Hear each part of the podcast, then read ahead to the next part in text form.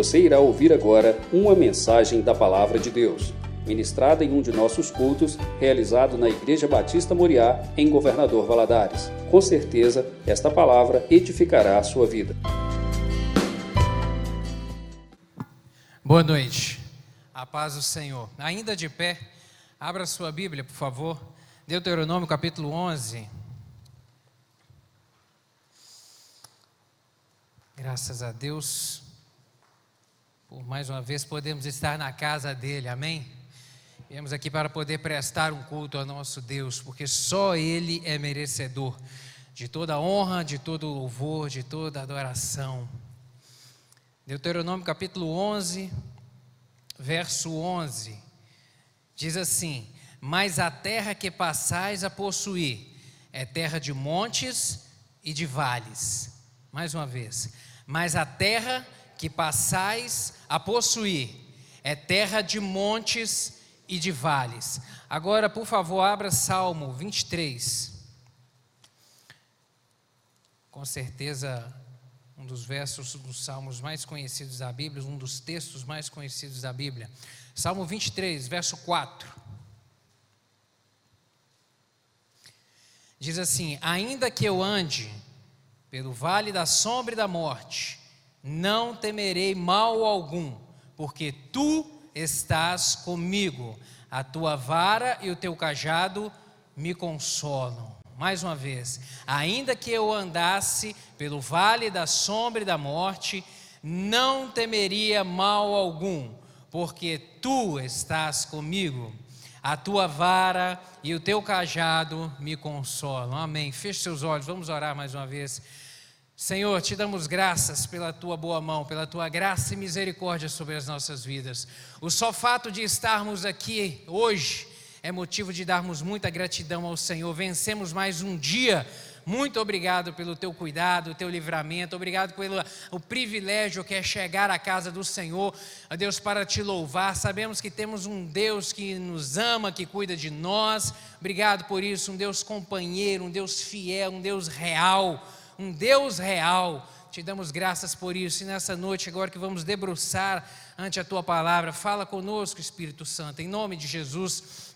Nos abrimos nessa hora, meu Deus, e lhe rogamos, fala conosco.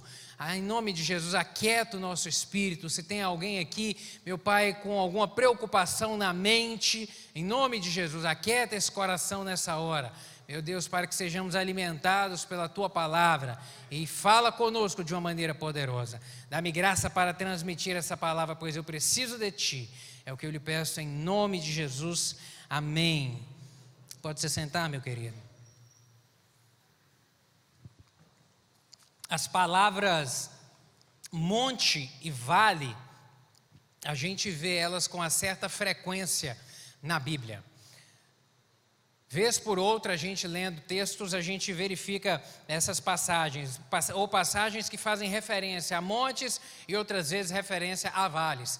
Algumas vezes sobre o aspecto geográfico. Um, um monte que vai se referir a um aclive, um vale que vai fazer referência a um declive, a uma depressão. Mas outras vezes elas também possuem um, um sentido figurado que se refere a uma situação, um estado interior, uma situação da vida da pessoa. E eu vejo que isso, é, é, por diversas vezes, a gente verifica isso na Bíblia não por acaso. Na Bíblia nada acontece por acaso, nada foi registrado aqui por acaso.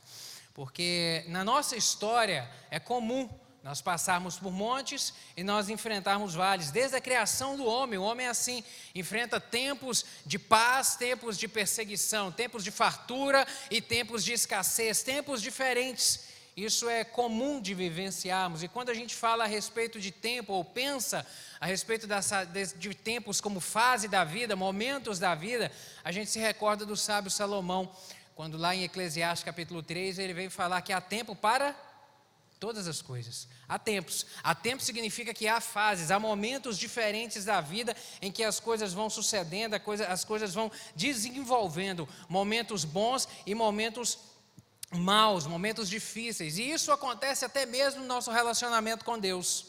Até mesmo no nosso momento com Deus, porque há momentos da vida em que a gente está com a fé vigorosa. Uma fé animada. Há fases da vida que a gente realmente está numa intimidade com o Senhor, que a fé está fortalecida. Como também há outras fases da vida que a fé está fraca. Por algumas circunstâncias, por alguns problemas que se avolumam, a fé dá uma esfriada. Isso não significa que a pessoa é mais ou menos crente. Isso é um fato. Isso é um fato. É um fato. E todos nós estamos sujeitos a isso. Quando a gente volta os olhos para a Bíblia, a gente vê grandes homens de Deus que viveram tempos de um, de um agir do Senhor na sua vida, de manifestação de fé, como também em momentos de fraqueza. Eu me recordo, por exemplo, de Elias. Elias, 1 Reis, capítulo 18, ali quando a gente vê Elias no Monte Carmelo enfrentando os 400 profetas de Baal. Um ápice, um momento extraordinário, um momento ímpar onde Elias já estava estressado de ver Israel se curvar a Baal, adorar Baal, fazer idolatrar Baal, e, eles, e ele ajunta o povo e fala: vocês têm que decidir a quem vocês vão servir, a quem vocês reconhecem como Deus, se é Baal ou se é Jeová. E naquele momento ele propõe um desafio aos profetas de Baal. Ele diz o seguinte: olha, e ele reúne todo Israel junto no alto desse monte, ele fala: Olha, vocês vão oferecer um sacrifício a Baal. Matem um animal e vamos ver se Baal vai responder com fogo. E eu também vou fazer um sacrifício a Deus. E aquele que responder com fogo, esse é o Deus verdadeiro. Aquele que mandar fogo do céu e consumir o holocausto, esse é Deus verdadeiro. E lá no capítulo, 30, no capítulo 18, 1 Reis, verso 37 e 38, a gente vê ali aonde eles passaram uma manhã inteira, os profetas de Baal, clamando, é, fizeram seu sacrifício, clamaram, rogaram, é, se cortaram, clamaram e nada aconteceu. E ali no verso 37, é, Elias, o profeta, faz uma oração simples a Deus. Ele fala: Deus, responde a minha oração, manda fogo do céu só para que Israel veja que o Senhor é Deus. Só para que Israel reconheça que o Senhor é Deus. E naquele momento, a Bíblia diz que um pouco antes ali, Elias prepara o holocausto, faz um altar, coloca o sacrifício, mande que seja molhado, que se derrame água, faz um rego em volta. Então, a, tudo aquilo ali está encharcado de água e Jeová responde com fogo do céu. E a Bíblia diz que o fogo consome aquele altar consome aquele sacrifício, lambe aquela água toda que estava ali no rego em volta, algo maravilhoso. E ali no final do capítulo 18, ali chegando pelo verso 40, diz que Israel, o povo tomou todos aqueles profetas, desceram ao vale e lá Elias matou-os. Elias matou todos eles. Um momento de fé pujante. Mas ali quatro versículos depois encerra o capítulo 18, começa o capítulo 19, onde onde Acabe, o rei Acabe, comunica para a mulher dele e avisa para ela: olha, os seus profetas todos foram mortos por Elias. E, Eli, e, e, e Jezabel manda um recado para Elias: fala para ele: olha, outro tanto me aconteça se amanhã, a essa hora, você não tiver o mesmo fim deles eu não tiver matado você, não tiver cortado sua cabeça. Assim como você os matou, eu também vou te matar. E a Bíblia diz ali no início do capítulo 19 que Elias, depois daquele momento intenso de fé, Elias ficou com medo da ameaça de uma mulher. Um homem que orou e Deus respondeu com fogo do céu, ficou com medo da ameaça de uma mulher. A gente pensa, mas por que ele não orou também pedindo a Deus que mandasse fogo na vida dessa mulher? Mas naquele momento ele teve medo e fugiu, e fugiu. Um momento de um momento de fraqueza. Todos nós estamos sujeitos a isso, querido. Por toda a vida, em alguma área, a gente está passando por momentos de vale na nossa vida. Em algum momento, em alguma área, em alguma área, a vida é realmente assim essa mistura de momentos de alegria com momentos de tristeza, momentos de paz com momentos de tensão, tempos bons e tempos difíceis. Mas às vezes são esses tempos difíceis que nos ajudam a amadurecer. E a Bíblia, quando ela se refere a vale, sob o aspecto figurado, ela está fazendo referência a tempos difíceis, a momentos difíceis que nós estamos sujeitos a enfrentar nessa vida. E há alguns vales aqui, alguns exemplos de vale, que eu, algum, alguns exemplos de vale que eu gostaria de fazer referência contigo nessa noite. O primeiro deles é lá em Josué capítulo 7, verso 26. Josué, ali o sucessor de Moisés, um homem de Deus, ele passa ali num momento em que ele faz referência ao vale da desgraça. Josué capítulo 7, verso 26 diz o seguinte: E levantaram sobre ele um grande montão de pedras, até o dia de hoje. Assim o Senhor se apartou do ardor da sua ira, pelo que aquele lugar se chama o Vale de Acor, até ao dia de hoje. Vale de Acor, nesse momento aqui de Josué, foi quando foi o local onde Acã e a sua família foi apedrejado. Ele foi apedrejado por quê? Por ordenança de Deus. É, um pouco antes, em Jericó havia sido destruída, as muralhas caíram e Deus havia dito ao povo que não saqueasse nada, que não pegasse nenhum despojo daquilo que que eles encontrassem, que Israel encontrasse ali nas ruínas de Jericó. Mas Acã tomou uma capa babilônica e um pouco de prata e levou para si. E aquilo serviu como condenação para ele. E como castigo, Deus determinou que ele e a sua família fossem apedrejados. Josué os leva a esse vale aqui, chamado Vale de Acor, também é, feito referência a ele como Vale da Desgraça para que ali ele fosse punido como consequência da sua cobiça e da sua idolatria, do seu pecado. Sabe, querido, e olhando para esse vale, vale da desgraça, eu penso que isso simboliza para nós o tempos de perda, porque desgraça simboliza perda. Tempos de perda. E às vezes nós enfrentamos tempos de perda na nossa vida. Tempo, às vezes, na, na vida financeira, perdas na vida financeira, prejuízos na vida financeira. É um carro que bate, sabe? É, é um prejuízo de um processo judicial, é uma causa perdida, é, é algo que acontece que nos causa prejuízo. Outro prejuízo pode ser na saúde, perda de saúde. E como isso é difícil, meu Deus, quando se perde a saúde, é que realmente a gente, dava, a gente percebe o quanto isso é tão precioso, o quanto isso é tão precioso. Às vezes a perda pode ser de comunhão, perda no relacionamento com alguém, às vezes a perda pode ser da vida, perda de um ente querido, alguém que se foi, um pai, uma mãe, um filho, um marido ou uma esposa que se foram. Um outro tipo de vale que eu quero fazer referência nessa noite, Salmo 84, versos 5 e 6, quando Davi faz referência ao vale árido. Salmo 84, versos 5 e 6, Davi diz o seguinte: Bem-aventurado o homem cuja força está em ti, cujo, em cujo coração estão os caminhos aplanados, o qual passando pelo vale árido, em outras versões, de repente na sua Bíblia vai, fazer, vai dizer vale de Baca, faz dele um manancial.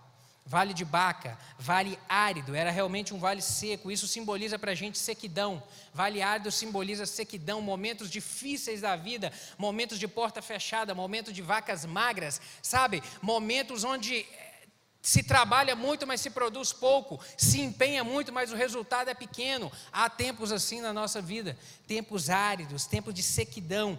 Um outro tipo de vale, Oséias capítulo 2, verso 15, o profeta vai nos fazer referência a um vale chamado Vale da Aflição. Lá ele chama de Vale da Aflição, que é o mesmo vale de Acor. Diz assim, Oséias capítulo 2, verso 15: E transformarei o vale da aflição em uma porta de esperança. Esse vale da aflição a que o profeta está se referindo é o mesmo vale de Acor ao que Josué fez referência lá atrás, só que aqui ele chama de vale da aflição. Vale da aflição, querido, isso simboliza para mim, sabe, momentos de ausência de paz porque aflição significa ausência de paz. E algumas vezes na nossa vida a gente vive tempos de ausência de paz, às vezes no casamento, às vezes em relacionamento, às vezes a paz está conturbado o casamento, o marido com a esposa, às vezes é o relacionamento com o filho, às vezes é o relacionamento com o chefe de trabalho, às vezes é o relacionamento com o colega, com o parente, com a sogra. Às vezes está difícil, sabe? Tempos assim, tempos de aflição, tempos difíceis. E um último vale que eu quero fazer referência é esse aqui, o vale que Davi faz referência aqui no Salmo 23, verso 4, vale da sombra e da morte. Vale da sombra e da morte. Em hebraico, essa expressão vale da sombra da morte significa vale da escuridão profunda. Um vale de escuridão profunda. E esse vale, ele existe mesmo.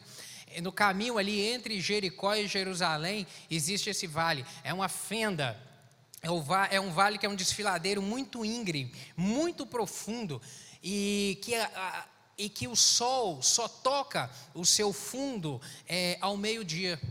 Fora isso, todas as, todas as outras horas do dia, o fundo é sombra, e sombra espessa, sombra muito espessa. Fazendo referência disso à nossa vida, o que que simboliza, Arlen, um, um, um, um vale de escuridão, um vale de escuridão. Eu vejo escuridão como algo sem solução. Problema sem solução. Porque quando a gente está numa escuridão profunda, é um momento que a gente não consegue ver a luz no fim do túnel. É um momento onde a gente não consegue sequer andar. Você já ficou num lugar muito escuro? Totalmente escuro? Você já teve o desprazer de ficar preso dentro do elevador no escuro? Eu já tive. A luz lá do prédio do escritório uma vez acabou, seis horas da tarde, já estava escuro e o elevador travou no meio do caminho.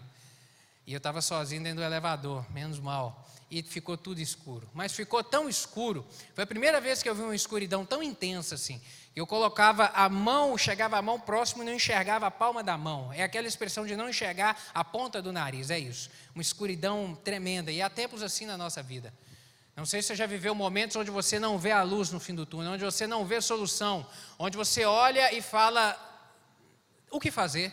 Não há o que fazer, não tem como o que fazer, não há o que ser feito. Há momentos assim na nossa vida, tempos realmente de uma escuridão tremenda, tempos que a situação está sem solução. Qual vale que você está hoje? Qual desses vales que você se encontra hoje aqui? Quero dizer que de repente, se você se, se identificou com algum desses vales aqui na sua vida, essa palavra é para você hoje, amém? Essa palavra é para você, para você caminhar e, pro, e, e perceber, é, receber do Senhor a orientação sobre a forma como você deve caminhar para poder superar a passagem por esse vale. Mas se de repente você não está passando por nenhum vale dessa daqui, de nenhuma dessas situações, eu quero dizer também que essa palavra é para você. Porque uma das características de vale é que eles são inevitáveis. Vales são totalmente inevitáveis. Todos nós passamos. Se você não passou por um agora recente, você está passando ou você está a caminho de um. Porque é sempre assim. Depois de uma montanha, vem sempre um vale. Seja em alguma área da vida alguma área da vida. Depois de uma montanha, sempre vai vir um vale para a gente enfrentar, meu querido. Porque o próprio Jesus Cristo nos alertou sobre isso, que no mundo nós teríamos aflições, mas, era que, mas que era para nos ter bom ânimo. Bom ânimo, bom ânimo para poder caminhar, porque essa é uma certeza. O vale, ele sempre é inevitável, ele sempre vai chegar em algum momento. E a questão não é se vai chegar, mas quando vai chegar. Porque o certo é isso. Em alguma fase, em algum momento, em alguma área da vida, a gente vai viver tempo assim. Uma outra característica de vale é que ele é sempre imprevisível. A gente não consegue pensar, é calcular, agendar, a gente não consegue programar, a gente não consegue mensurar, o vale simplesmente chega, o problema bate na porta da gente. Às vezes da maneira mais inesperada possível, sem avisar, sem pedir licença, entra pela porta da casa. Problemas são assim, situações difíceis, seja elas se, é, das mais simples ou das mais complexas, elas chegam. Um pneu do carro, por exemplo, sempre fura na hora indevida. Sempre fura na hora que a gente está com pressa. Você nunca pneu não, não, fura na hora que está tudo tranquilo, você fala, não, agora está tranquilo para poder trocar. Não, sempre é na hora que você está, estava precisando sair, estava precisando de locomover. O gás acaba, é sempre na hora que está cozinhando, porque né, que não acaba antes, sempre é assim, sempre assim, sabe, mas as coisas elas sempre acontecem assim, de maneira imprevisível, e às vezes um dia começa tão bem, a vida está tudo calma, está tudo bem, e aí basta um telefonema, basta um e-mail, basta uma reunião, para você perceber que um grande vale chegou na sua vida, basta uma notícia má, a notícia de um acidente, um diagnóstico de um médico, para a gente, para a nossa vida caminhar para um vale, uma notificação judicial para a nossa vida caminhar para um vale. Basta, basta isso. E uma outra característica de vale é que eles são para todos. Vales não são apenas para alguns, queridos. Todos nós enfrentamos vale. Ninguém está imune a vale. Ninguém tem isenção, passe livre, meu querido, em relação a isso é para todos, para os bons, para os maus. O bom também enfrenta tempo difícil, aquele que é honesto, trabalhador direito, paga as dívidas, paga as suas contas em dia. A vale chega para ele também. Como para aquele também que nem sempre é tão bom, nem caminha tão direito na vida, também o vale chega para ele. Isso é democrático demais, vai chegar. E às vezes não, e aí não adianta perceber que a grama do vizinho é mais verde do que a nossa, porque não é. Às vezes a gente tem. É, às vezes a gente pensa que por, pelo fato do nosso colega, pelo, nosso, pelo fato do nosso irmão em Cristo, ou pelo fato do nosso vizinho não estar vivendo o problema que a gente está vivendo, está tudo bem na vida dele. Quando na verdade nem sempre é assim. Às vezes, às vezes, porque você de repente é, é, vê, está passando por um momento, uma situação financeira difícil, vê o outro andando em um carro novo do ano, você imagina, não, a vida dele está um mar de rosa. Quando na verdade às vezes não está. Só que o problema dele é diferente do seu. De repente ele está lá na família dele com um problema de enfermidade. De repente é, não tem paz nenhuma dentro da casa, o problema lá é relacionamento. Sabe, às vezes a gente tem essa tendência de pensar que a grama do outro está melhor do que a nossa, porque ele não vive o problema nosso. Mas a gente esquece que problemas são de diversas naturezas. Diversas naturezas, diversas naturezas. Sabe?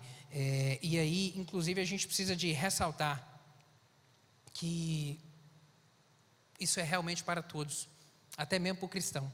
Cristão também enfrenta tempo difícil, meu querido.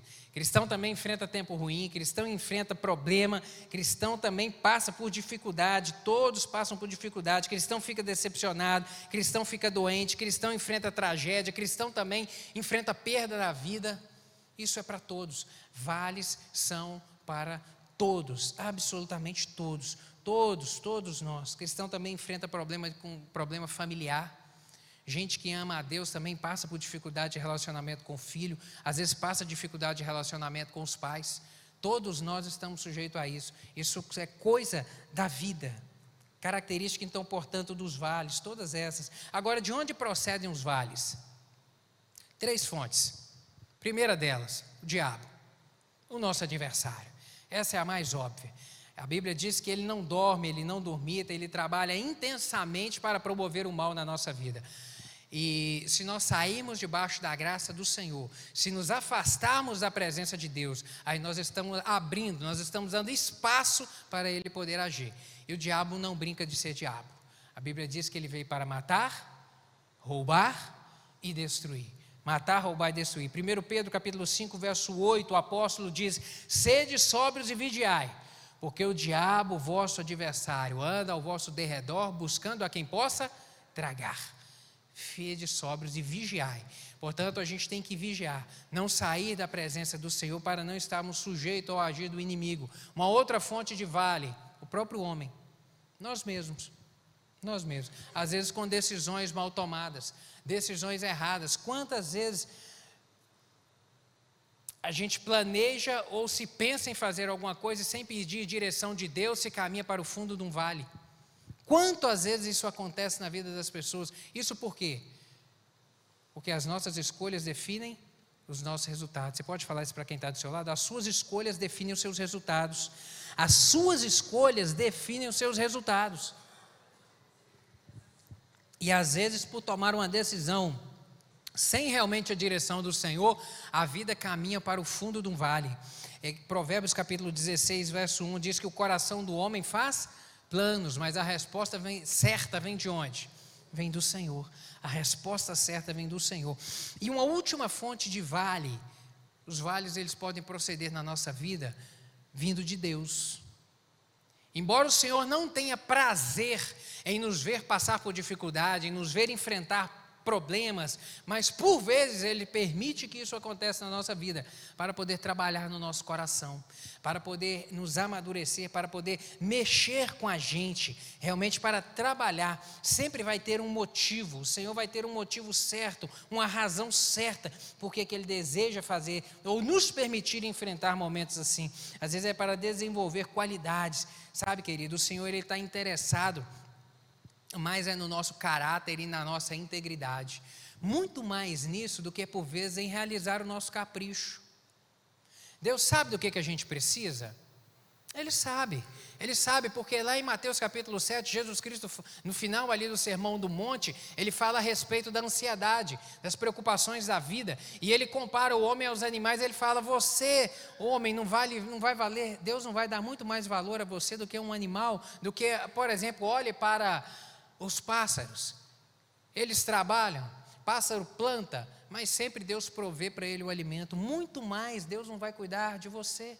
Muito mais Deus não vai cuidar da gente, meu querido. Deus sabe da sua necessidade, Deus conhece o seu coração, Deus sabe daquilo que você precisa, seja de que natureza for, seja de for na, na, na área financeira, seja de for provisão na área da saúde, Deus te conhece na sua intimidade, meu querido. Ele sabe do que você precisa, mas mais, mais importante do que nos e Ele tem prazer em fazer isso tudo, mas muito mais importante do que isso tudo é trabalhar dentro de nós, porque por mais coisas que o Senhor nos presenteie ou nos conceda nessa vida, isso tudo vai ficar aqui. Isso tudo vai ficar aqui. Daqui a gente não vai levar absolutamente nada. Mas agora o nosso coração e a nossa vida com Deus, ela influencia na nossa caminhada aqui e influencia no nosso destino que é o céu. Amém? O céu é o seu destino? Amém, amém. Confie nisso. Então creia que quando o Senhor permitir que vales aconteçam na sua vida, não pergunte a Deus por quê. Só abre o seu coração e fala: Senhor, para que, que o Senhor está me permitindo isso? O que, que o Senhor quer trabalhar dentro de mim? Eu estou aberto. Move, trabalha dentro de mim, trabalha. Uma última coisa: o que, o que fazer durante a passagem do vale? O que fazer durante a passagem do vale? Salmo 23, mais uma vez, verso 4: Ainda que eu ande pelo vale da sombra e da morte, não temerei perigo algum, porque tu estás comigo. A tua vara e o teu cajado me protegem. Outras versões vão dizer: Tua vara e o teu cajado me consola. Passar dentro do vale, querido, duas coisas são essenciais. A primeira delas, recusar o desânimo. Recusar o desânimo, porque o desânimo tira a vontade de caminhar. E aqui Davi ele vem dizer: que eu ande, ainda que eu ande. Davi não diz ainda que eu pare, Davi não diz ainda que eu fuja, ainda que eu fique com medo de sair correndo, ainda que eu fique desesperado, mas ele vem dizer ainda que eu ande.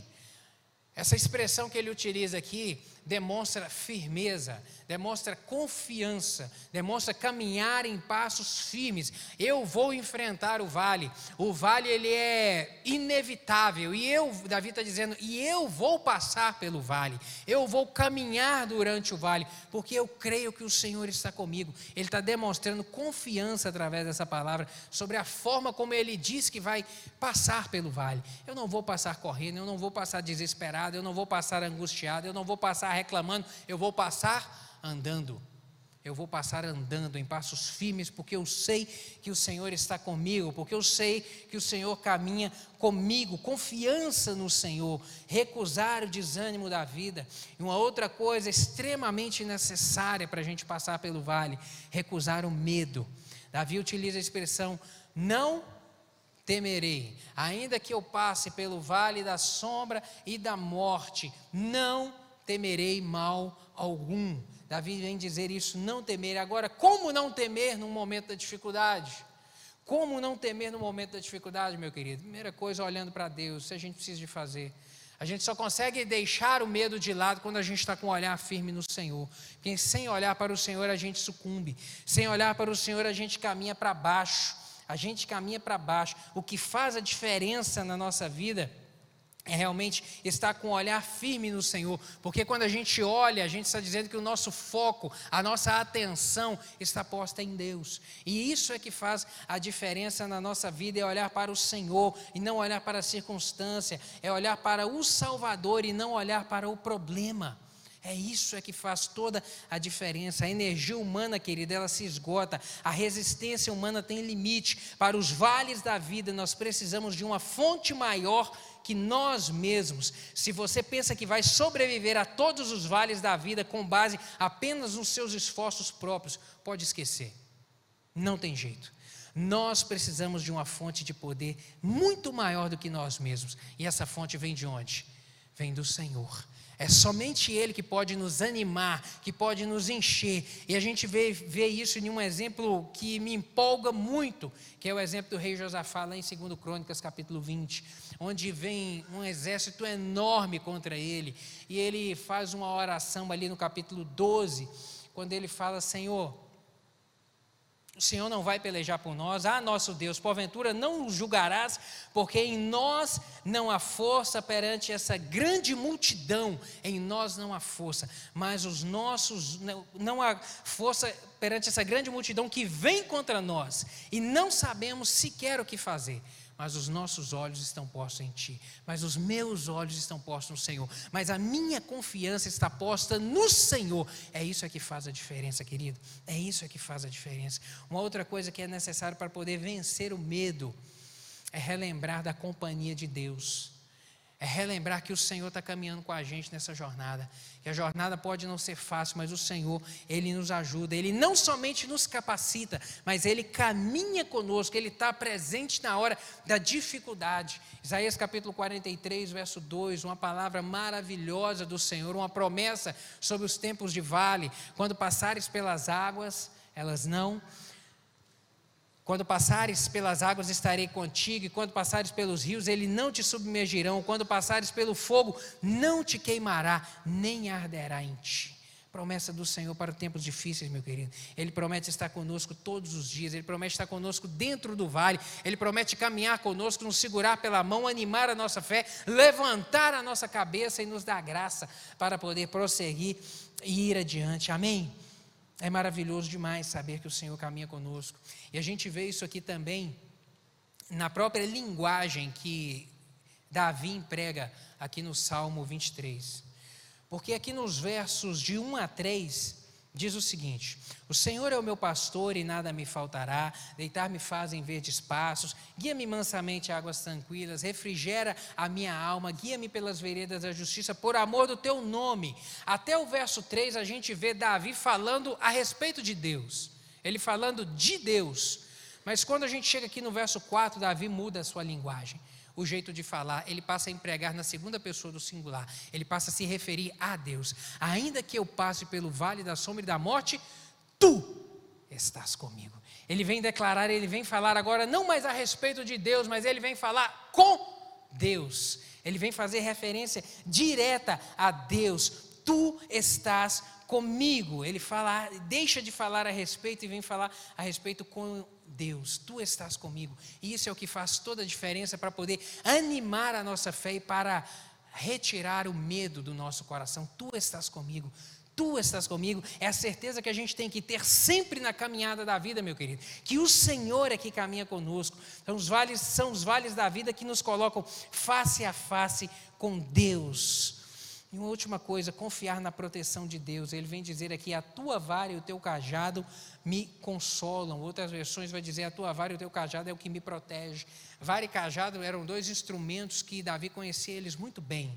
Eram os instrumentos que o pastor utilizava. A vara para contra-atacar o inimigo. Era uma vara de mais ou menos um metro de altura e que o pastor ele tinha geralmente muita habilidade para poder arremessar a vara contra um, um inimigo que seja contra um animal, algo, algo hostil que viesse contra o seu rebanho.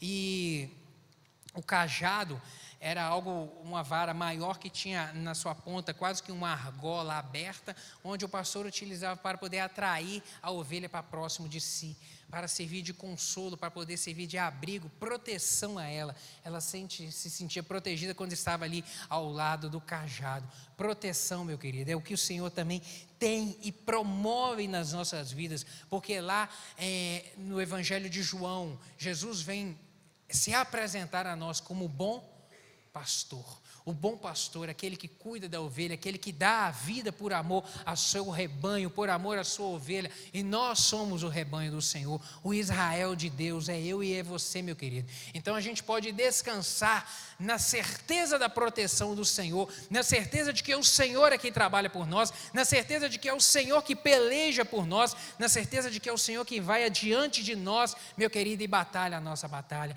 e que peleja por nós, e que nos dá a graça para superar os momentos de vale na nossa vida. Muitas são as aflições do justo, mas o Senhor o livra de todas. Salmo 34, verso 19. Amém, meu querido? Eu gostaria que você fechasse seus olhos para a gente orar nessa hora. Eu não sei se você está passando por algum desses vales a que eu fiz referência aqui. Mas não importa qual deles seja. De repente, se é o vale da desgraça, ou se é o vale, o vale árido, o vale da sequidão, às vezes é o vale da aflição, você está vivendo um momento de dor, de ausência de paz, ou de repente é o vale da sombra e da morte. Um momento, um tempo na sua vida que você não está vendo solução que você não está vendo resposta, que você não vê de onde pode vir o, a, o, a porta, de onde pode vir a resposta. Meu querido, a diferença para o cristão não é a ausência do vale. A diferença para o cristão não é estar num monte, não é a ausência do vale, mas é a presença de Deus na nossa vida é que faz a diferença, porque é Ele que nos garante, é Ele que nos segura pela mão, é Ele que nos sustenta, é Ele que entra com provisão. Meu querido, toma posse dessa palavra, Josué capítulo 1, verso 5: Como fui com Moisés, assim serei contigo, diz o Senhor, não te deixarei, nem te desampararei. Se você está enfrentando um tempo de vale, creia nessa palavra, creia nisso. Se você está passando hoje um, um momento de vale que parece que chegou num beco sem saída, você não vê estratégia, você não vê solução, você não vê como guerrear, nem mesmo prosseguir. Olhe para a cruz de Cristo nessa noite, meu querido. Olhe para a cruz do Senhor, porque essa cruz lá é que a gente encontra saída, é nessa cruz que a gente vê solução para os nossos problemas, é essa cruz que traz liberdade para as nossas vidas, meu querido.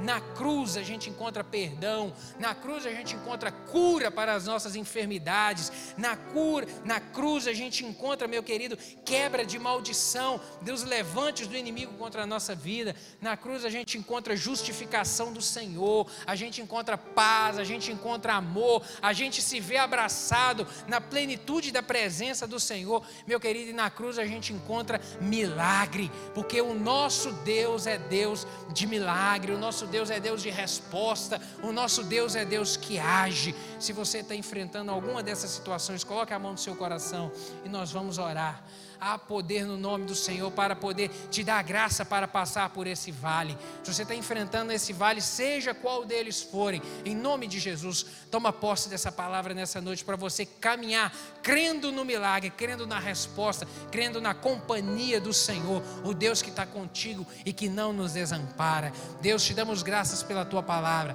porque ela é empolgante, porque ela anima a nossa fé, porque ela nos encoraja, ela nos desafia e ela nos dá certeza de que o Senhor está conosco, de que o Senhor vai adiante de nós, de que o Senhor peleja por nós, de que o Senhor nos ama, de que o Senhor trabalha por nós. Meu Deus, muito obrigado por essa certeza que temos. Deus, o Senhor conhece a vida de cada um dos, nossos, dos meus irmãos aqui, o vale que cada um deles possa estar enfrentando. Meu Deus, mas o Senhor é Deus do monte, o Senhor é Deus do vale, o Senhor está no vale, o Senhor vai conosco pelo vale. E eu lhe peço, fortaleça fortalece a vida de cada um nessa noite. Em nome de Jesus, dá graça nessa caminhada. Meu Pai, enche o coração de fé, de ousadia e opera milagres do Senhor. Traga a resposta do Senhor nessa noite na vida de cada um deles. É o que eu lhe clamo em nome de Jesus.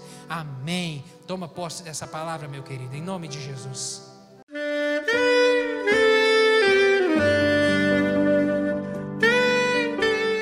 Querido amigo, Deus se interessa por você. Ele conhece as circunstâncias atuais da sua vida. Não hesite em buscá-lo. Em Jeremias 33, versículo 3, ele nos diz: Clama a mim e responder-te-ei, e anunciar-te-ei coisas grandes e ocultas que não sabes. Esperamos que a mensagem ouvida tenha falado ao seu coração e que você e sua família sejam abençoados pelo Senhor Jesus.